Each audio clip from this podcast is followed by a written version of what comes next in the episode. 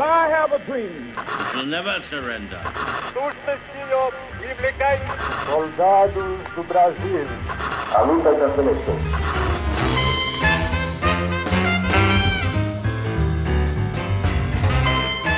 Salve ouvintes do História FM, bem-vindos a mais um episódio do podcast do Leitura Briga História. Eu sou Iclis Rodrigues e hoje vamos falar sobre revisionismos. Esse termo às vezes não é tão bem compreendido assim nos debates públicos e cabe a nós que fazemos história falar um pouco melhor sobre isso, explicar direito como isso funciona e a complexidade desse assunto, né, que às vezes parece simples, mas não é. E para falar sobre esse assunto, eu trouxe aqui o professor Demian Mello. Então, por favor, Demian, eu te passo a palavra para você se apresentar para o pessoal. Boa noite, pessoal. Eu sou o Demian Sou bacharel em História na FRJ, mestre e doutor na UF, Federal Fluminense, e professor de História Contemporânea no Bacharelado de Políticas Públicas da UF também. Esse tema sobre a questão do revisionismo histórico é algo que eu venho pesquisando há algum tempo já, desde o período do bacharelado. Já tenho algumas coisas escritas, alguns artigos, livros publicados, organizados por mim com textos meus. E vai ser ótimo a gente conversar sobre isso hoje, nesse contexto. É isso aí, gente. Então, vamos falar um pouquinho mais sobre o conceito de revisionismo depois dos comerciais. Pessoal, eu não coloquei música nesse começo de anúncio justamente para que esse silêncio chamasse a atenção de vocês para esse primeiro recado, porque ele é bastante importante e eu peço que vocês escutem ele até o final. Aqueles de vocês que acompanham a gente mais tempo provavelmente devem saber que a gente tem camisetas à venda na Doppel Store, que é uma loja online que vende camisetas com temática científica e tal. E infelizmente, por conta dessa pandemia e dessas paralisações e tal, a produção da Doppel ela está paralisada nesse momento. Todas as compras que foram feitas depois dessa paralisação e as que ainda estão sendo feitas serão fabricadas assim que a Doppel puder voltar a produzir camisetas, no caso, ter os seus funcionários para poder fazer tudo, porque a linha de produção de camisetas requer mais gente trabalhando para poder agilizar a demanda. Uma outra questão que eu preciso mencionar é a seguinte: a Doppel tem produzido nesses últimos tempos várias e várias máscaras para doação para hospitais de Curitiba e região, justamente para atender esses profissionais que estão passando por dificuldades por conta da ausência de máscaras né, no mercado e tal. Até o momento, a Doppler já doou mais de 3 mil máscaras para hospitais de Curitiba e região. E isso só é possível graças ao caixa que a Doppler acumulou nesses anos de trabalho, mas também as compras que vêm sendo feitas lá na loja nos últimos tempos, que, repito, não estão sendo entregues porque a produção em massa está parada, mas a fabricação de máscaras ela permite que parte da equipe da Doppel trabalhe separadamente, sem ter esse contato entre as pessoas e botar o pessoal em risco. E os funcionários da Doppel estão recebendo, mesmo com as atividades reduzidas. Então, eu estou aqui só para falar para vocês que se vocês tiverem interesse em comprar camisetas, não precisa ser as nossas do Leitura Briga História. Dá uma olhada lá na Doppel Store e eles inclusive vão começar a vender máscaras para o público, só que aí não as máscaras que estão sendo doadas, seriam no caso máscaras com estampas de ciência, tá? um produto mais sofisticado entre aspas, que eu conversei com o Igor, dono da Doppel Store, ele me falou que a ideia é manter essas máscaras na loja permanentemente mesmo depois que a pandemia arrefecer e tal. Eu não estou falando isso especificamente para você comprar as camisetas da nossa loja. Pode ser qualquer coisa, mesmo as que não vão gerar algum tipo de comissão para gente. Não importa. O importante é, se você achar que tem alguma coisa bacana lá para ser comprada e você não tiver pressa de receber, dá uma força lá porque a Doppel Store está ajudando muita gente. E eu quero lembrar vocês do Café História, né? Melhor portal especializado de história do Brasil, com quem nós temos uma parceria já há algum tempo. E eu queria contar para vocês algumas das matérias que o Café História publicou nos últimos tempos. Por exemplo, eles publicaram, no dia que eu tô gravando isso aqui, que é dia 17 de abril, eles publicaram uma notícia falando sobre como uma associação norte-americana está pedindo para historiadores que documentem a vida cotidiana durante a pandemia. No caso, é a Associação dos Historiadores Públicos do Estado de Nova York. Tem também uma notícia sobre o Yuval Harari, né, o autor do Homo Deus, do Sapiens, de como ele está com um e-book gratuito sobre a pandemia do novo coronavírus. Tem também um artigo sobre a epidemia de gripe espanhola na Bahia, tem um artigo sobre o que um geógrafo tem a dizer sobre a pandemia do novo coronavírus, o que um historiador da saúde tem a dizer sobre a pandemia do coronavírus, entre outros materiais. Na verdade, o Café História ultimamente anda mais ativo que o normal, justamente por conta dessa situação que nós estamos passando. Então, corre lá e acessa caféhistoria.com.br. E por fim, eu queria agradecer muito aos nossos apoiadores no Apoia-se, porque esse podcast, História FM, mas também outros podcasts que nós produzimos, como História Noturna, Colunas de Hércules e Estação Brasil, só existem graças ao pessoal que colabora conosco. E eu gostaria de agradecer principalmente aos novos apoiadores do podcast, que são Elisa Cruz, Alexandre Barreira Alves, Samantha França, Priscila, Flávio Matos, Thomas Teixeira Guimarães, Juan Felipe Garcês, Edson Furlan, Priscila Bagli, Tiba, Michele Rinaldi dos Santos, Eduardo de Melo Távora, Aníbal Altierres, Caroline, Elvis Oliveira Lima, Maria Borges, Jorge Eduardo, João Orlando Arantes Santana e Felipe Melo. Então, muito obrigado, pessoal. Aqueles que eu só falei o primeiro nome é porque só cadastraram o primeiro nome no Apoia-se. Eu não consigo ver o nome inteiro porque não tem. Mas fica aqui o nosso agradecimento a vocês e a vocês que estão ouvindo. Não se esqueçam, é graças a esse pessoal que vocês estão ouvindo esse episódio hoje. Agora, Chega de recados e vamos pro episódio.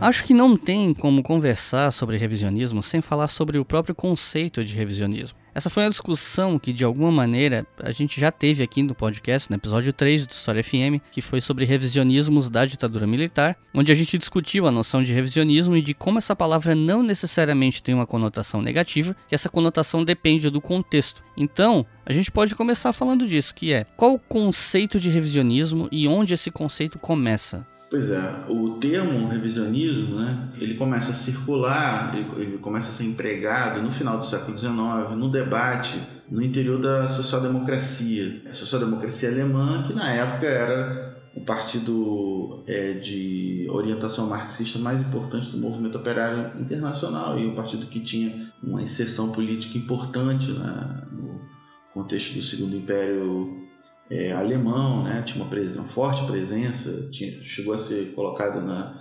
ilegalidade durante uma época, depois voltou à tona e cresceu, se tornou um partido muito importante no parlamento alemão, e esse debate teve a ver com enfim, questões de estratégia do movimento socialista. Né? Uma leitura que defendia uma visão reformista do caminho até o socialismo foi é, apresentada como um primeiro revisionismo. Né?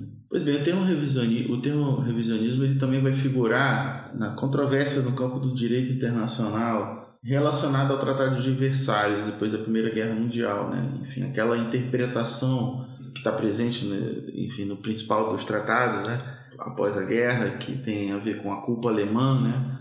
vai ser objeto de uma crítica, né? E esse tipo de literatura, da qual a gente pode incluir o famoso texto do Keynes, né, que é as consequências econômicas da paz, pode ser enquadrado como parte de um debate de revisionismo em relação à leitura que estava presente ali. A gente já está aí no campo da interpretação, né, do evento chave, né, que é a Primeira Guerra Mundial. Pois bem, após a Segunda Guerra Mundial, o termo revisionismo ele vai aparecer no campo acadêmico e como vai continuar sendo um termo utilizado dentro do movimento socialista. Né? No campo da esquerda, o termo revisionista vai ser utilizado, por exemplo, é, pelos maoístas para criticar a orientação da União Soviética. Mas no campo da historiografia, o termo revisionismo ele começa a ser utilizado com a conotação que a gente pode chamar de positiva, no sentido de que os estudos sobre o passado, né, o nosso objeto é, que define o nosso campo de saber, a história, né, o estudo das sociedades no tempo, né, como diria o Marc Bloch, ele muda ao longo do tempo. Né, a interpretação das causas da Revolução Francesa é objeto de uma longa, uma grande historiografia né, que se estende desde os contemporâneos do evento, do episódio, até até os dias atuais. Né? Você tem várias escolas, paradigmas interpretativos, e isso, em muitos casos, esse movimento de reinterpretação, ele é movido por avanço na pesquisa, né? um refinamento conceitual, a gente tem uma série de ganhos né? do ponto de vista da constituição do nosso campo científico que vão refinando o nosso instrumental de análise histórica, etc. Tudo isso, vez por outra, provoca um movimento de revisão de determinadas teses. Né? Então, isso é um movimento extremamente interessante. Então, a historiografia, principalmente a historiografia estadunidense, no, pós a Segunda Guerra Mundial, vai ter uma série de. não só estadunidense, vai ter uma série de questões que vão surgir, de reinterpretação, que vão ser é, chamadas de revisionistas, inclusive pelos próprios autores. Né? Por exemplo, o debate sobre a Primeira Guerra Mundial é muito conhecido na historiografia a controvérsia em torno da publicação do livro do Fritz Fischer sobre as origens da Primeira Guerra Mundial, que ele já estava justamente revisando aquele consenso contra a culpa alemã. Ele estava um pouco reforçando a ideia da, da, da culpa alemã, ele sendo um alemão. Né? Isso gera uma controvérsia na historiografia alemã na década de 60 e ele vai ser chamado de revisionista. O Gabriel Coco, sobre as origens da Guerra Fria, por exemplo, vai ter um trabalho importante nos anos 60 e vai questionar toda aquela linhagem de interpretação sobre as origens da Guerra Fria, que vai ser parte do, do próprio discurso oficial do Estado americano, né? os chamados Cold Warriors, esses guerreiros da Guerra Fria, né? que vão estar é, metidos em produzir estudos sobre interpretação dos mais variados assuntos do mundo inteiro. Isso tem a ver com a posição imperial americana, né? que vai patrocinar esse tipo de estudo. Então, por exemplo, vai ter toda uma historiografia sobre a própria Revolução Russa, que vai ser caudatária desses Cold Warriors, né, que vão fazer uma interpretação que vão dizer que a Revolução Russa foi um golpe, etc. Esse tipo de interpretação vai ser alvo de um revisionismo, né? por exemplo. E esse movimento de revisionismo em relação a essas interpretações consagradas, eles vão refinar o conhecimento sobre esses processos históricos. Em muitos casos, eles vão trazer uma nova abordagem crítica na compreensão desses fenômenos. Então, é muito termo revisionista na historiografia dos anos 60 dos Estados Unidos vai estar bastante associado, inclusive, com a esquerda, com quem questiona as leituras oficiais né, do Estado americano. Enfim, em vários assuntos, o termo revisionista é um termo que ganhou cidadania acadêmica no campo dos estudos sobre da história, né, no nosso campo de pesquisa. A partir dos anos 80, você tem uma um deslocamento importante no sentido desse conceito. E isso tem a ver com dois grandes debates da historiografia dos anos 80 e um debate que é o debate feito pelos chamados negacionistas do Holocausto. O termo revisionismo ele tinha tanta cidadania no campo acadêmico que os negacionistas do Holocausto, como é que eles se chamam? Se chamam de revisionistas. Né? Ou seja, eles se utilizam de um termo né, é, que tem cidadania no campo acadêmico, eles tentam se legitimar com uma leitura possível, que a gente sabe que é uma leitura que é tipo assim, é uma manipulação, são os assassinos da memória, né? É, ou seja, nunca foi uma posição academicamente aceita, nunca vai tratar isso como uma posição como outra qualquer, né?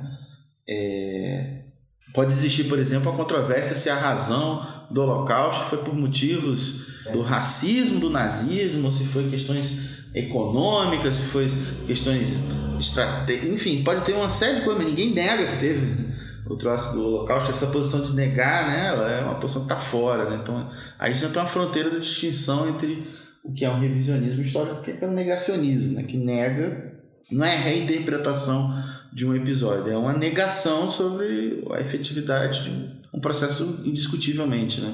Pois bem, mas nos anos 80 você tem, além desse né, episódio, que aí está na fronteira do debate de memória, com tentativa de penetração dessa extrema-direita antissemita no campo acadêmico, etc. Bom, você tem um debate sobre a Revolução Francesa no contexto do bicentenário da Revolução Francesa, e aí você tem a emergência, principalmente na mídia francesa, né, mas também com impacto acadêmico, da figura do François Ferrer, como alguém que representa uma historiografia que na verdade ele vinha produzindo desde meados dos anos 60, que não tem só ele nessa reinterpretação da Revolução Francesa, que parte de uma acusação de que a interpretação social da Revolução Francesa seria uma vulgata é, comunista de interpretação da Revolução Francesa.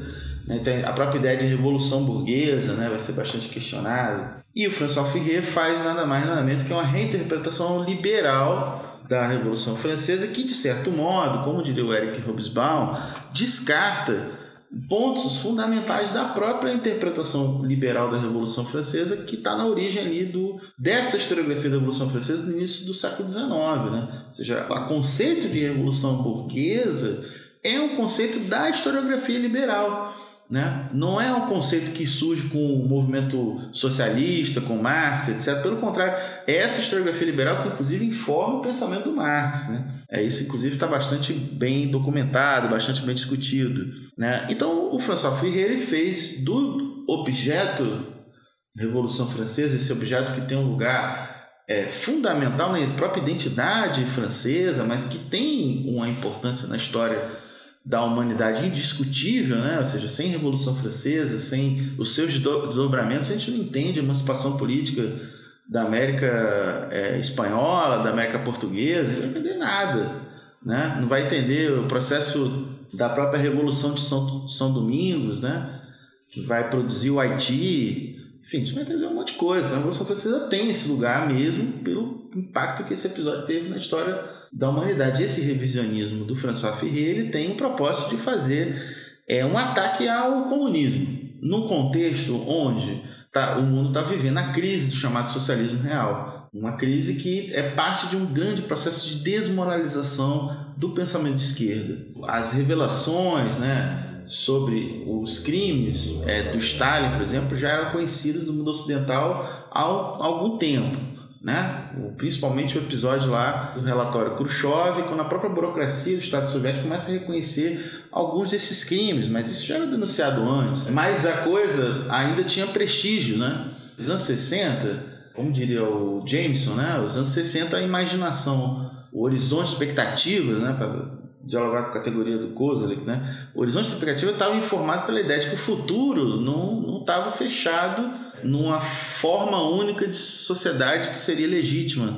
como acontece nos anos 90, né? Nos 90, quando tem um triunfo do capitalismo liberal, né? Da própria democracia liberal. Nos anos 60, não. Nos anos 60, não só você tem um futuro em aberto do que pode ser o futuro, como o próprio projeto socialista ele não tem uma cara só, né? Você tem disputas do campo do, do movimento socialista, você tem várias tradições, né? Enfim, tudo isso é parte da, enfim, da luta política, da disputa política no mundo, etc. Isso informa as batalhas no campo acadêmico também, com as mediações, obviamente, necessárias. O François Ferreira é um historiador da chamada terceira geração dos análises. Né? Ele tinha um certo prestígio, né? ele não era um, sujeito qualquer, mas ele vai produzir uma historiografia sobre a, a Revolução Francesa, que para quem conhece, estudou, se dedicou a estudar um pouco mais da historiografia da Revolução Francesa, é bem complicada mas que ganhou muita influência. O Vovelli, por exemplo, Michel Vovelli, que era um dos, um dos alvos né, da, da antipatia do François Ferrer, que esse sim tem uma contribuição indiscutível de conhecimento sobre a própria Revolução Francesa, ele era o cara da cátedra na Sorbonne sobre a Revolução Francesa, não era o François Ferrer, mas a mídia transformou o François Ferrer na grande figura. E nos anos 90 ele vai produzir um livro que é sobre a história da ideia do comunismo do século XX, que é Passado de uma Ilusão, uma brincadeira que ele faz com o texto famoso do Freud, porque ele está justamente querendo discutir um pouco o luto da ideia do comunismo. E ele mostra muito bem ali qual é o projeto político que permeia a obra dele, do François, do François Ferrer, né? que é esse projeto do anticomunismo. Né? O Enzo Traverso, que é um historiador italiano que eu considero dos mais legais hoje em dia, ele define que o, o que se chama de revisionismo histórico é na verdade, a transformação do anticomunismo num paradigma de interpretação da história do século XX. E ninguém melhor que o François Ferrer para representar isso. Ou seja, então o conceito de revisionismo com a obra do Ferrer e com a importância que vai ter, vai ter essa, esse deslocamento para um conceito crítico. O próprio Ferrer não aceita é, ser enquadrado como um revisionista. Revisionista é um termo utilizado pelos críticos do François Ferrer, como é, como é também o caso no debate alemão na chamada Querela dos Historiadores Alemães, que tem a ver com o trabalho de um historiador muito importante sobre o conceito de fascismo, sobre o fascismo. Você que tem um dos melhores, talvez, na minha opinião, o melhor vídeo sobre o conceito de fascismo disponível aí no YouTube, né? Eu sempre recomendo para todo mundo o teu trabalho. Você sabe muito bem como a historiografia do fascismo é imensa, vasta, muito, muito grande. Então, para você ter um trabalho que é digno de nota, né? Não é qualquer coisa. Então, o Note tem lá né, as três épocas do fascismo e tem toda uma produção importante sobre o conceito de fascismo. Ele era um, um, um discípulo do Heidegger, né, que foi um filósofo, inclusive colaborou com o nazismo, né, mas que, enfim, tem um lugar importante na história da filosofia, né, na qualquer, qualquer figura. Então, Nolte é ligado à, à filosofia heideggeriana. Né, e ele vai produzir um, um debate conceitual sobre o conceito de fascismo muito interessante. Só que nesse conceito de fascismo, ele tem lá a tese dele da cópia do nazismo como uma cópia do modelo soviético. Então, na verdade, esse debate que a gente vai voltar depois, né, do Note, do Ernest Note, ele é outro dos debates onde o conceito de revisionismo vai ter é, assumir uma conotação crítica, né? Ele também não vai aceitar ser enquadrado como um revisionista. Então você você tem aí num conceito de revisionismo onde quando você fala tal historiador é um revisionista. Por exemplo, Moshe Levin, né, historiador da Rússia. Quando você caracteriza ele como historiador revisionista, isso para ele não tem uma conotação negativa. Ele é um inovador da historiografia sobre a história da Rússia, né? E sobre o stalinismo, sobre a própria Revolução Russa, etc. O sujeito que avançou no conhecimento, ele é revisionista por isso. Mas quando você chama o François Ferreira de um revisionista, ele está sendo esse, esse epíteto tem uma conotação negativa, uma conotação crítica.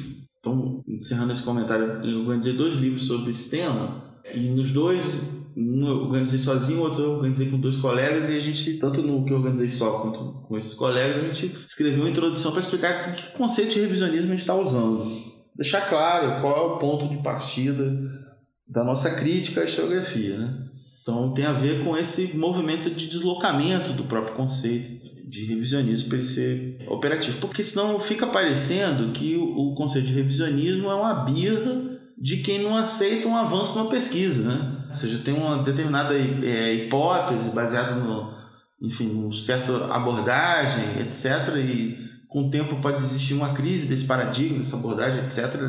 É submetido a uma crítica e surge uma nova interpretação sobre aquele episódio. Sei lá, a gente pode pensar na revolta da vacina, que foi lida durante décadas como evento de racionalidade popular, e depois vai ter toda uma historiografia muito diversa que vai surgir a partir dos anos 70 e 80 no Brasil, que vai reler essa interpretação da revolta da vacina e vai entender o, por outra dinâmica da história social essa revolta, né? E isso, nesse sentido, é revisionismo, mas numa chave positiva, né? Chave de avanço da pesquisa, né? De, esse é o ponto, acho que para deixar claro né, que determinados autores são caracterizados como revisionistas, é preciso saber de que revisionismo a gente está falando.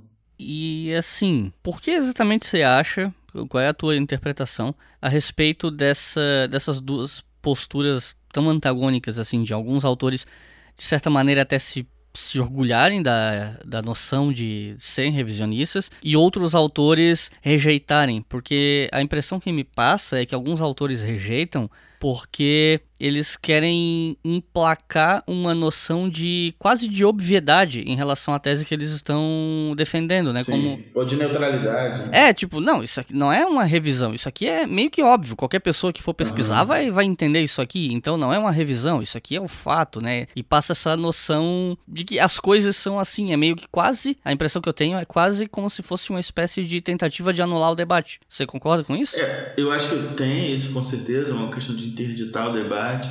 Eu acho que a gente tem que pensar que tem também uma questão política por trás. Porque você tem, por exemplo, algumas áreas do conhecimento que foram fundadas por pessoas interessadas em determinados processos. Né? Por exemplo, tem um famoso texto do Eric Hobsbawm, dos anos 70, sobre a história do movimento operário, ideologia e movimento operário, que está naquele volume Mundos do Trabalho.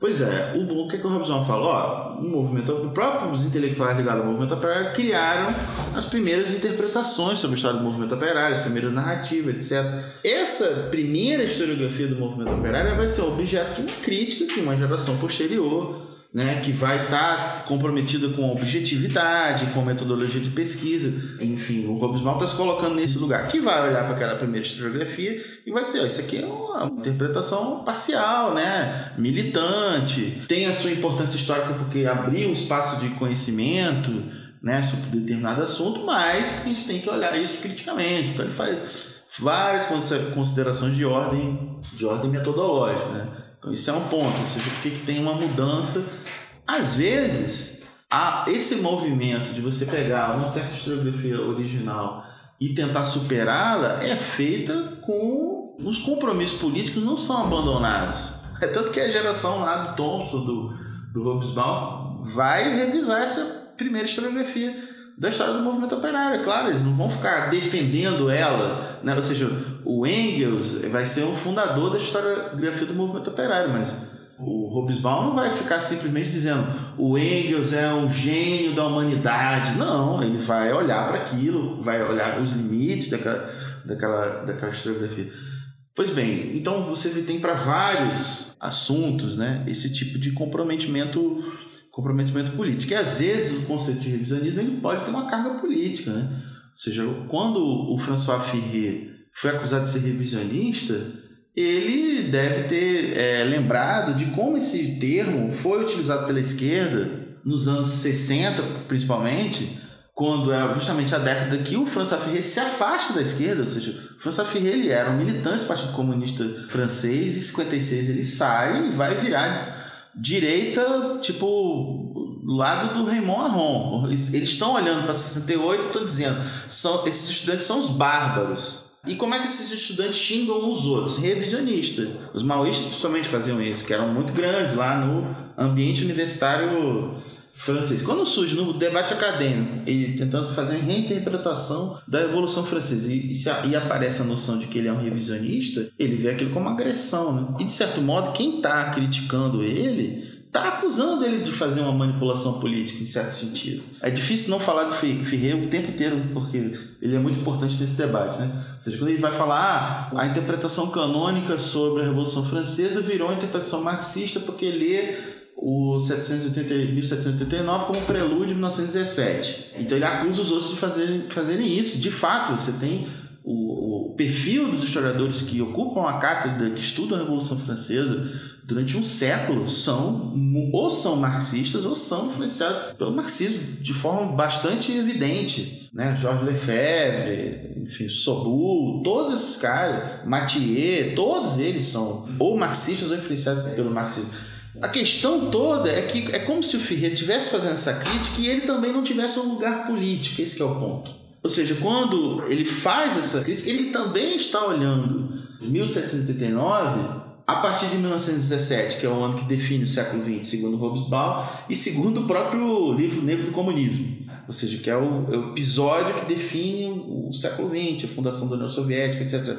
Só que do ponto de vista de quem é contra quem defende o capitalismo. Esse é o ponto de vista do, é, do François Ferreira. Então, acho que em determinados temas, a coisa ganha uma dimensão maior, envolve um debate de memória, é muito mais efetivo. Porque, por exemplo, quando tem essa nova historiografia revisionista dos Estados Unidos sobre a Revolução Russa, esse é um debate paroquial, um debate dentro da academia, né? É, isso não tem impacto, enquanto que a comemoração do bicentenário da Revolução Francesa tem toda uma série de contradições que estão colocadas. Né? Era o governo do Mitterrand, que é um governo do Partido Socialista, mas é um governo que implanta o neoliberalismo, né? onde os seus quadros, seus ministros fazem odes à economia de mercado. E ao, ao mesmo tempo olhando para o leste da Europa e vendo aquilo tudo falindo, entrando em, em, em colapso. Ou seja, o François Ferrer parte de um do, da própria história, ou seja, ele não está fora dela. Então, o conceito de revisionismo aplicado a ele, ele vai rejeitar, né? Sempre vai ser um conceito manuseado por seus críticos, né? Eu acho que tem esse que, esse que é o ponto importante, né? Ou seja, tem isso e tem também o outro lado, como eu mencionei, dos negacionistas do Holocausto querendo ganhar uma cidadania no debate acadêmico e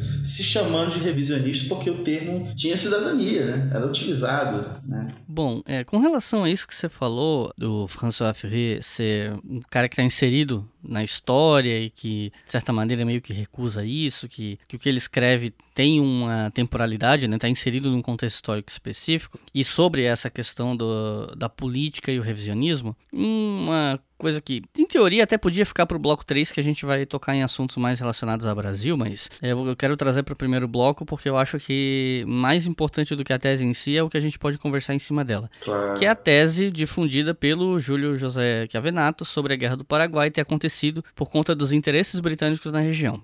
É uma tese que ainda hoje é muito defendida por pessoas que acreditam que a guerra surgiu para minar uma suposta autonomia do Paraguai, que alguns tratam quase como se fosse um tipo de proto-socialismo. É. O Império Britânico não queria que ele se tornasse um modelo autônomo para o mundo, porque o Paraguai ia virar um exemplo, alguma coisa assim. E no começo dos anos 90, vem uma nova historiografia sobre a Guerra do Paraguai, escrita por historiadores que de fato foram a documentos que até então não estavam acessíveis, inclusive quando o Chiavenato escreveu. Lembrando que, é, no caso, a gente está falando aqui de historiadores de formação, o Chiavenato ele é um jornalista autodidata, com outros interesses, com outra, sabe, outra, outros objetivos que não necessariamente coadunam com algumas pesquisas ou pelo menos com a forma como a gente faz algumas pesquisas, nem sempre, né, vai, vai coadunar. E essa historiografia mostra que as origens da Guerra do Paraguai estão nos interesses dos quatro países envolvidos.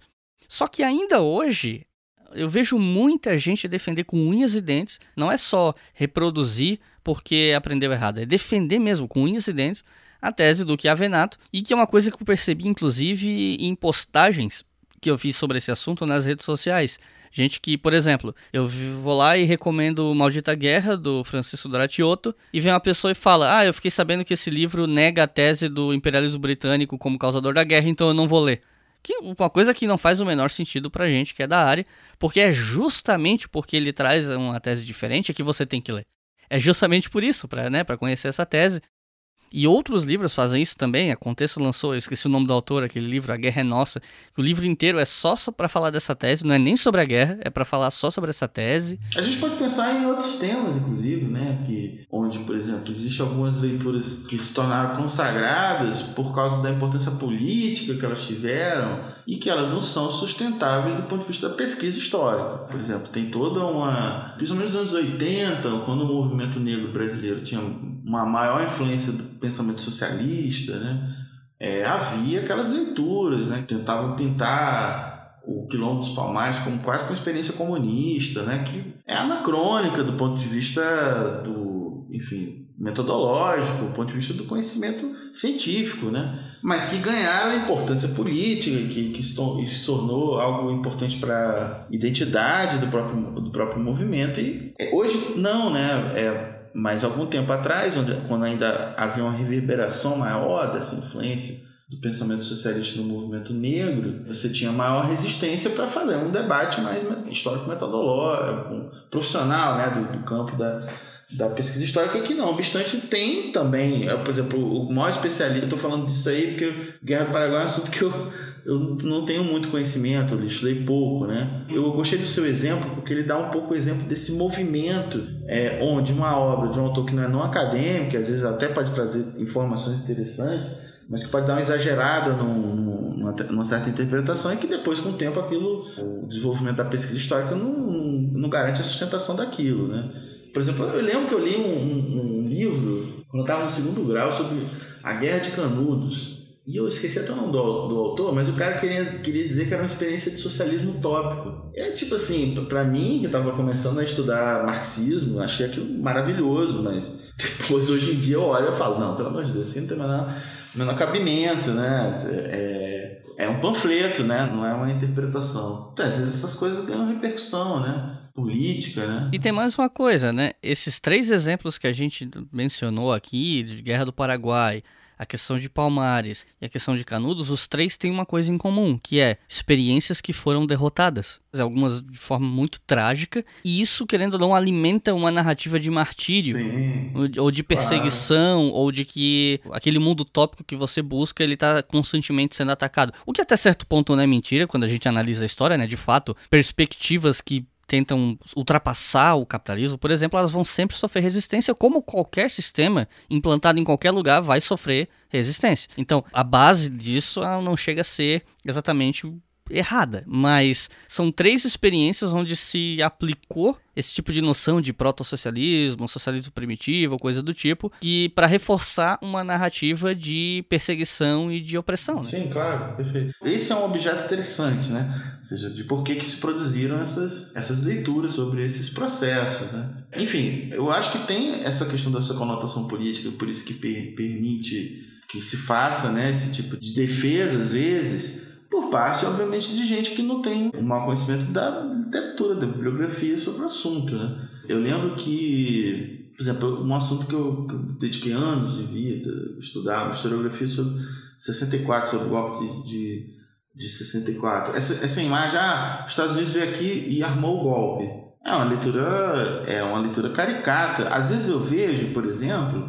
alguns historiadores profissionais que apresenta essa leitura caricata que não está em lugar nenhum, tipo, não está em lugar nenhum na bibliografia, né? E dizem, agora eu vou desconstruir ela. Eu falei, como assim agora você vai desconstruir? Tipo, ninguém está falando isso, cara. Não, isso, isso me deixa, isso me deixa para não viver. Né? O cara vai e fala assim: ah, durante muito tempo se acreditou que o golpe começou em Washington. O golpe começou em Washington é um livro do Edmar Morel, que é um livro de 65, é um jornalista que é um livro que aponta um processo importante que é a interferência dos Estados Unidos do golpe de 64, que é um troço comprovado por documento hoje em dia, mas ele exagera para colocar a causa num, num troço externo. Ele tem toda uma historiografia de lá para cá, produzida sobre 64, e nenhuma fica falando essa história, essa maluquice. Entendeu? Então o cara vai e fala que vai desconstruir o, um troço que é espantalho que ele cria. E, e aí eu acho que tem um problema. Né? Às vezes os caras criam um certo espantalho que ele vai desconstruir. Enfim, debate historiográfico tem, tem de tudo no campo acadêmico, né? Tem caricatura do oponente, né? Você faz uma caricatura do, do, do, do teu interlocutor, né? E aí é fácil desconstruir um espantalho, né? É, inclusive isso que você estava falando de que essa, essa tese de Palmares comunista, de ela ter ganhado muita força nos anos 80, uma coisa que é interessante mencionar é que essa tese, ela não surge nos anos 80, né? Ela se arrasta durante anos, ganha uma certa popularidade ali, do mesmo jeito que a tese do Chiavenato, porque o livro dele foi publicado em 79, mas é uma tese que, se não me falha a memória, já nos anos 60 era defendida por alguns autores, não só no Brasil. Sim, provável. E ela cai como para, de paraquedas, digamos assim, e ganha corações e mentes quando o livro é publicado em 79. E qual é o contexto disso? São os últimos anos da ditadura no Brasil. É um momento em que a historiografia marxista estava na crista da onda aqui, inclusive, né? Porque justamente porque a historiografia marxista era perseguida pela ditadura, era mal vista, o pessoal tinha medo às vezes de tocar em certos assuntos em sala de aula por conta de infiltrados nas universidades, medo de denúncia. Nos anos 80, quando começa a ter uma certa abertura, isso vem com tudo, tanto que eu, que fiz ensino fundamental, parte, grande parte dele, praticamente inteiro, ensino fundamental nos anos 90, eu tinha livro didático que hoje com o conhecimento que eu tenho hoje, depois de alguém que cursou história, eu vejo que é um livro claramente influenciado pela perspectiva marxista, que é aquela, aquela coisa da história movida pela luta de classe. Na época não tinha como analisar isso, hoje eu tenho. E isso até pelo menos metade dos anos 90, né? Então, esses debates, claro, isso é uma coisa que a gente já falou aqui, mas é, esses debates são sempre influenciados pelo clima político do claro. momento, né? E do jeito que, por exemplo, nos anos 2000, eu percebi, né, e tem gente que estudou esse assunto, tem uma, tem uma pesquisadora, que minha colega da UF, que fez uma tese de doutorado sobre isso, né, os livros didáticos, vai ter um, uma vaga de livros didáticos nos anos 2000 que vão ter como, enfim, obsessão essa desconstrução dessa historiografia é, muito influenciada pelo marxismo, tá no livro didático, que vai produzir uma historiografia muito complicada também. Vai defender teses que são bastante controversas, né? tem uns episódios que são um pouco anedóticos, né, do comportamento de determinados historiadores. Tem um especialista em pós-abolição na Universidade Federal Fluminense que um dia foi dar uma palestra numa escola do ensino médio, né, falar sobre escravidão, e quando ela terminou de falar, o primeiro aluno se levantou e falou: "Professor, eu gostei muito da sua palestra porque até então achava que a escravidão tinha sido uma coisa ruim". Então acho que tem isso também, sabe? Tipo, eu vou te confessar, isso é a parada que mais me irrita, que mais me move a estudar esse tipo de procedimento amenizador que está muito presente em alguns objetos, né? em alguma, alguma historiografia brasileira. Eu acho que é nesse ponto aí que eu entrei lá para fazer uma crítica de alguns autores que estudaram 64, que estudaram o próprio processo da ditadura, por tipo de leitura que começou a ser defendida ali por volta dos 40 anos do golpe 64. Esse tema do revisionismo surgiu para mim um pouco por causa disso. Então acho que tem que entender isso também, né? Ou seja, outro dia eu estava conversando com você e eu falei de um episódio de um, de um livro, um autor de um livro didático muito influente aqui no no Rio de Janeiro durante uma determinada época que pregava uma visão heróica, sei lá, do Lampião, Lampião quase como um herói popular. Algo que é, do ponto de vista do conhecimento científico, um absurdo completo, né? E isso às vezes era é defendido assim, em sala de aula por quem nunca estudou o cangaço, por exemplo, não conhece a historiografia do cangaço, a literatura do cangaço, o, o volume incrível de produção das ciências sociais sobre o cangaço que desautoriza completamente uma tese é, maluca dessa e acha que tem que fazer uma aula que vai falar dos grandes heróis do povo brasileiro e bota o, o lampião no meio, né? Quer dizer, tem uma coisa que é um pouco de ingenuidade, né? Que está presente em determinados procedimentos, às vezes aparecia em livro didático. Esse exemplo estava no livro didático. Mas como também tinha coisas legais, né, que, que foram abandonadas, né? Eu lembro que teve um autor de livro didático que virou o maior saco de pancada aqui no Rio, que era o Mário Schmidt. Ele tinha um livro que eu tinha estudado no segundo grau nesse livro. História Crítica do Mundo, ou História Crítica do Brasil, uma coisa assim. E aí todo mundo tinha. Aí era, era engraçado, porque era na aula, na faculdade, os professores falando mal desse livro, e no Globo, jornal da burguesia é, do Rio, né? Era o era o Ali, Ali Camel escrevendo contra esse livro junto com os professores da faculdade. Assim. Quer dizer, é meio estranho isso, né? É, essa convergência às vezes, né? Eu olhava isso com uma certa desconfiança, né? Do que é que estavam se criticando, até que ponto a crítica podia ser justa, né? Porque obviamente tem as coisas indefensáveis e até que ponto tem um movimento político por trás disso, né? Enfim, por acaso esse, esse era o contexto do debate sobre a introdução das cotas raciais no Brasil, né? Inclusive, é uma coisa que não estava nem prevista aqui no, no roteiro, mas eu acho que é importante a gente mencionar, que é o seguinte: toda vez que uma polêmica dessa acontece por conta do que é ensinado nas escolas ou livro didático, sempre vem aquela paranoia política de que ah, é a doutrinação comunista, é isso, é aquilo. Mas tem uma outra questão que costuma ficar de fora desse debate, talvez porque não é politicamente interessante para alguns participantes do debate, que é o seguinte: na academia, aliás, na vida, você não pode ser especialista em tudo. Então, vamos supor, se você é um autor de livro didático, você vai passar por uma certa bibliografia para desenvolver o seu livro, mas tem temas que você domina mais, tem temas que você domina menos. E atualizações de temas históricos às vezes demoram muito para chegar até na sala de aula. Eu estava conversando com uma amiga esses dias, falando sobre essa polêmica da Guerra do Paraguai, e ela falou para mim que assim, olha, o que eu aprendi na escola e até na faculdade foi essa tese aí que tu tá falando do Chiavenato, sabe? Então, então, no caso de muitos temas, às vezes não é tanto uma questão política, às vezes é uma questão de que se o sujeito, se o professor, ele não se dispor a correr atrás de assuntos mais atualizados, o que pode acabar chegando a ele é uma historiografia mais antiga, que talvez já tenha sido até superada, mas se ninguém chegar para ele dizer isso, ele não vai saber por conta própria, porque, como eu disse, ele não pode se especializar em tudo. Então, eu acho que isso é um grande entrave, né? Ou ele pode aderir uma tese complicada né? Sei lá, por exemplo, historiografia da Revolução de 30. Nos anos 80 tem um livro do, do Edgar Dedeca, né? Que é O Silêncio dos Vencidos, que é uma tese que fez sucesso durante um ano, por exemplo. Ela não tem sustento. Ele defende basicamente que a Revolução de 30 não foi em 30, foi em 28. É um negócio meio viagem maionese, mas o Edgar Dedeca é um cara fundamental, um professor sensacional, um cara que escreveu textos maravilhosos, a tese de doutorado dele não é sustentável, desculpa. Né? E de repente, já imaginou é, esse ponto também? Que, ou seja, estou querendo chamar a atenção que às vezes nem sempre o problema é você estar tá trabalhando com uma bibliografia antiga, às vezes você pode estar tá trabalhando com uma bibliografia nova que é uma novidade, é um fogo de palha, é uma efêmera, não é, é muito sustentável, né? enfim falar um pouco disso quando a gente for falar de, de estudos sobre ditadura e tal. Gente, talvez eu exemplifique melhor isso. É, então, eu não, eu não quero que o pessoal que tá ouvindo ache que, ah, porque o livro é antigo, automaticamente ele é superado. Não, mas é porque Sim, às claro. vezes uma tese antiga, de um livro antigo, ela persiste. E as revisões que vêm depois e as atualizações às vezes não chegam, né? nos próprios estudantes. Sim. Porque às vezes os professores Ah. desses estudantes não conseguiram se atualizar, ou não quiseram, e aí isso vai perpetuando, né? Vai perpetuando um problema. Sim, perfeito. Concordo, não, isso aí, isso aí, concordo totalmente. Você está ouvindo o História FM.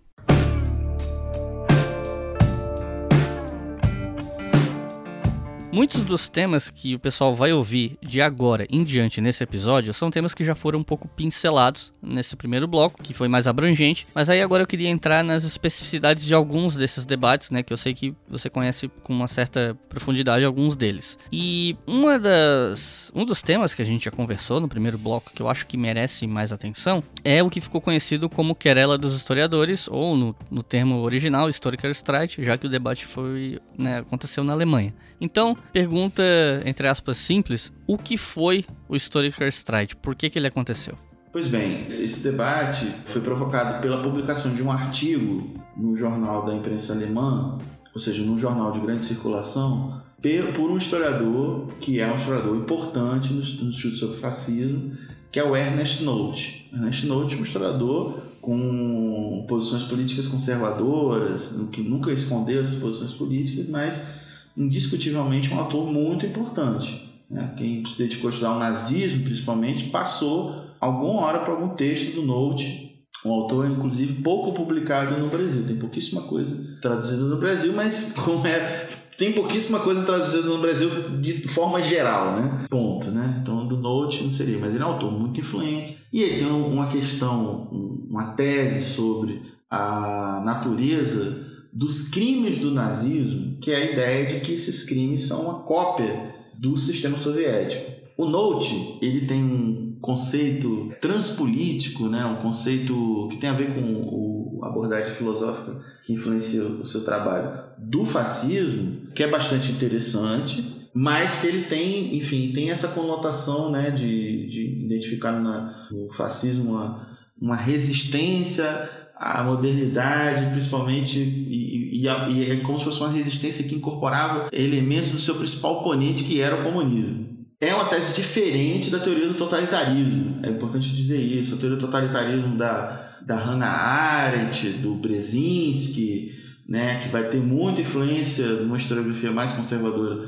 no mundo ocidental, vai ter uma outra leitura de totalitarismo, né, de gêmeos totalitários, que depois vai ser recuperada pelo François Ferrier. A do Note é um conceito diferente e que traz um ponto que ao mesmo tempo tem uma verdade tem uma verdade que é a verdade de que movimentos, movimentos fascistas se organizam também em reação ao comunismo. E que nessa movimento de reação, é factual, todo mundo que estuda, eles se valeram de criar um movimento de massa que se utilizava de um tipo de simbologia que era muito característico do movimento operário. Ter bandeira, né, ter associações culturais, ter, enfim, aquela coisa de integrar o indivíduo nas estruturas do movimento, né, que depois viram as estruturas do Estado. Né? Isso eles copiam do movimento operário. O movimento operário tinha universidade, tinha escola, tinha imprensa, tinha tudo isso. Eles vão tentar fazer um mimetismo disso aí. Mas um mimetismo pra, de reação. Enfim, esse artigo do Note, com uma tradução muito ruim, né? É o passado que não passa. É um pouco dizer assim, ó,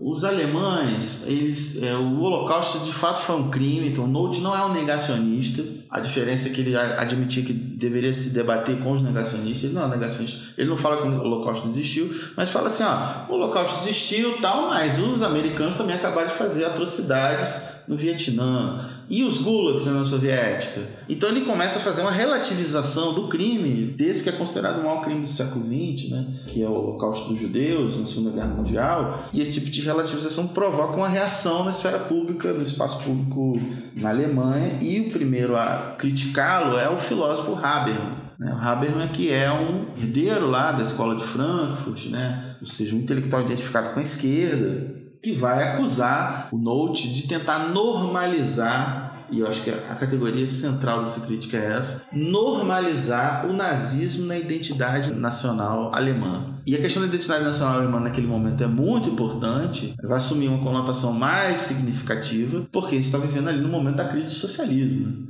Ou seja, a RDA está em parafuso. Esse, esse artigo do Note é publicado em 86. É, poucos anos depois acabava a RDA e tinha a unificação né, do, do, das, duas, das duas alemãs. A questão da identidade alemã sempre foi um problema importante, né? desde Kant, pelo menos, sei lá, talvez Martinho Lutero, mas naquele contexto mais ainda. Então o Habermas vai dizer: ó, você está querendo normalizar uma experiência é, traumática e bizarra né, um crime do tamanho do nazismo, como se fosse uma coisa qualquer. Né? E isso vai acabar acendendo uma querela que vai envolver uma série de historiadores profissionais, ou seja, os dois artigos que desencadeiam esse debate, artigo do Note e, e, que é publicado, depois tem a resposta do, do Habermas, que acusa o Note de ser um revisionista, e aí o Habermas utiliza a categoria de revisionismo uma chave crítica né, para fazer. No caso, Note fica injuriado com esse conceito de revisionismo. Por quê? Porque era,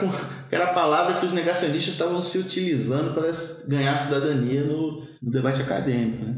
Enfim, isso acaba envolvendo uma série de outros historiadores importantes. Alguns vão ficar do lado do Note, outros vão ficar do lado do, do Habermas. Tem, obviamente, uma conotação política e envolve a questão do uso público da história, uso público nessas disputas de memória. É um debate né, que você sabe muito bem que você não consegue. É difícil você encontrar um texto, um livro sobre o tema da memória sem passar por esse debate. Esse debate sempre é um exemplo né, de uma, uma querela que acaba levando à esfera pública uma controvérsia importante, porque tem importância política.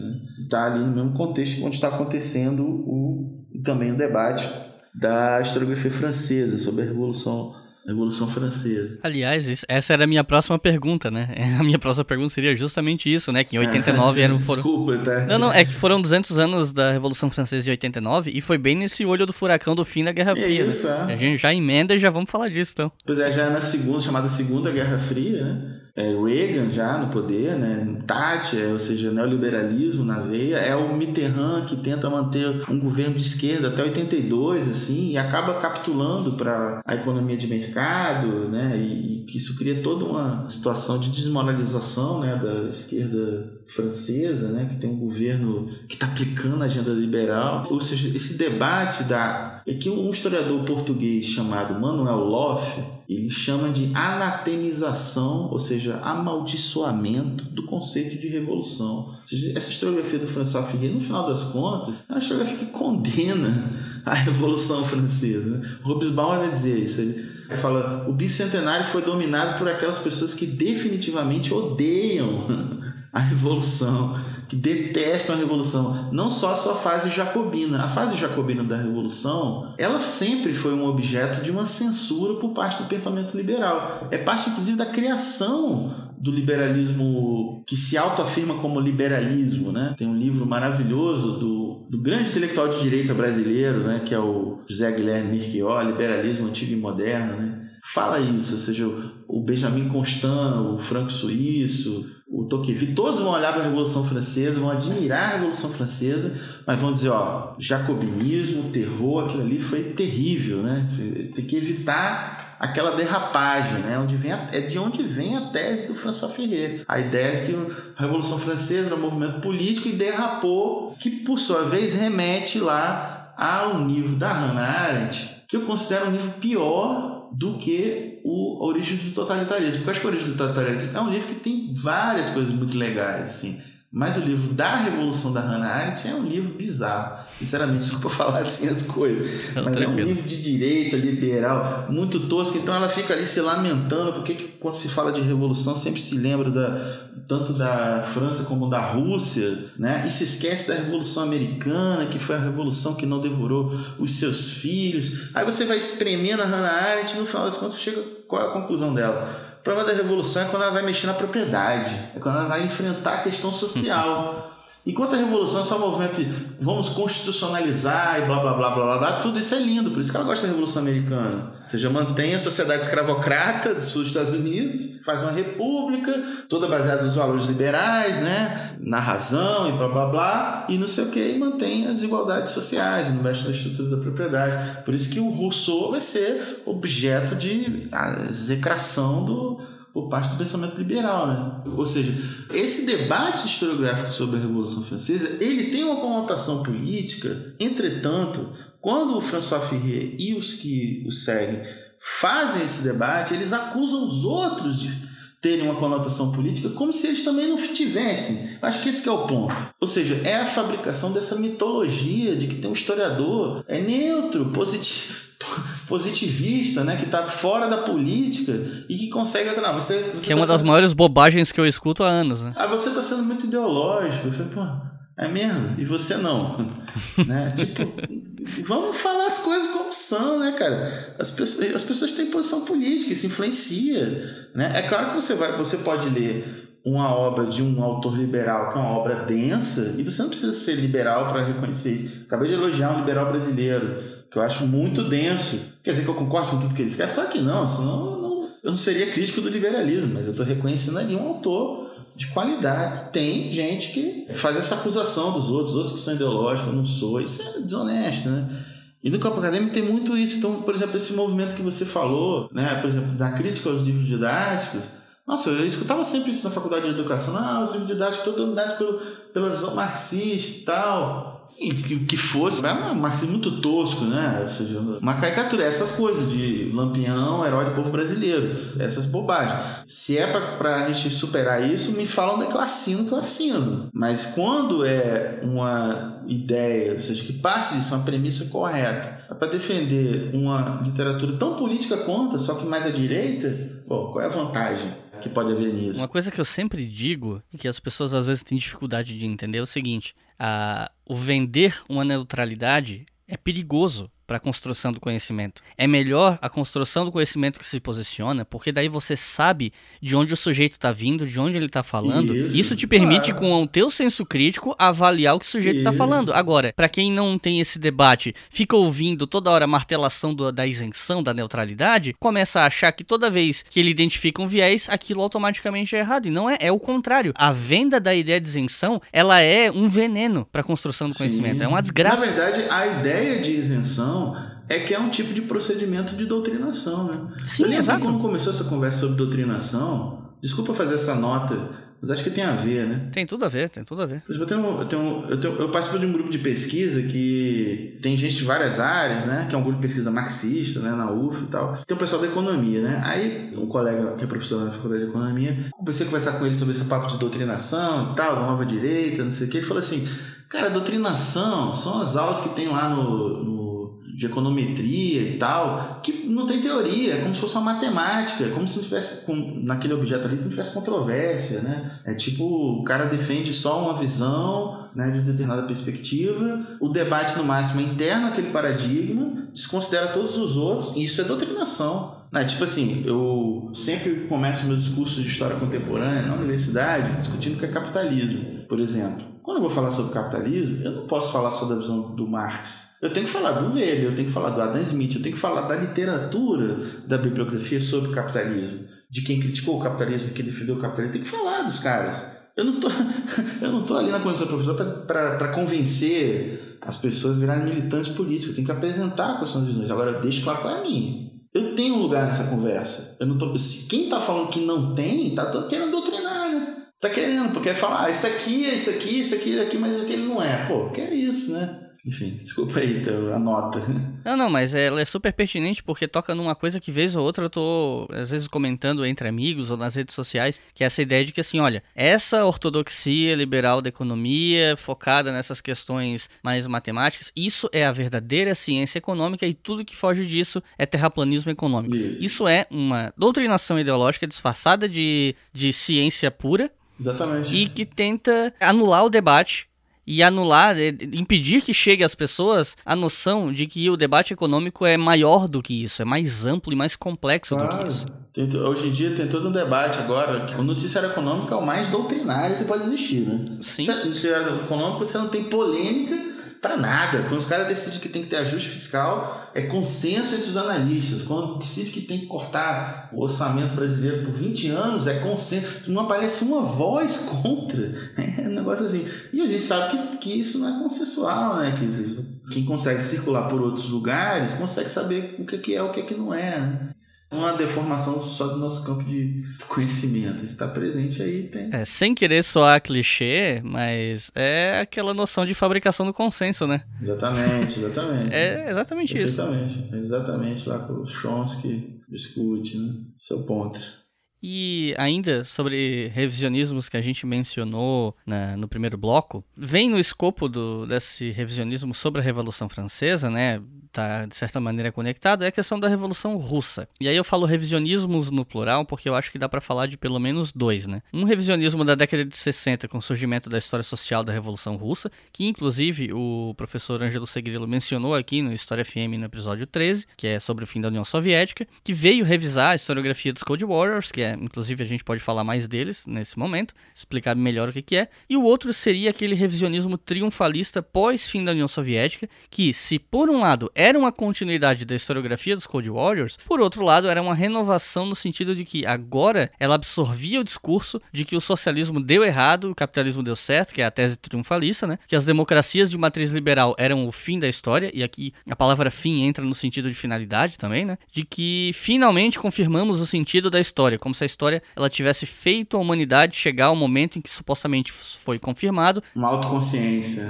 É, que as coisas têm que ser desse jeito. Ó, a história confirmou isso. Então, esse é o melhor sistema, é assim que as coisas têm que ser. Falando de uma forma assim mais um pouco mais vulgar, né? E essa corrente foi e ainda mais alimentada pela publicação do livro negro do comunismo, inclusive, que até hoje é muito citado pelos seus cálculos de mortes, mas pouco lido pela galera que gosta de citar esses números, né? Enfim, o que, que a gente pode falar sobre essa, esses revisionismos que dizem respeito à Revolução Russa e vertentes e afins? O que, que a gente pode falar disso? Foi bom você ter mencionado o professor Ângelo Sigrilo, né? Ele deve ser um dos principais especialistas que tem no Brasil sobre o tema, né? Tem um texto muito importante que ele publicou na revista da PUC de São Paulo, Projeto Histórica, sobre a historiografia da Revolução Russa, e que ele menciona esse revisionismo, ou seja, esse conceito de revisionismo em chave positiva, que representa essa história social da Revolução Russa da década de 60. Né?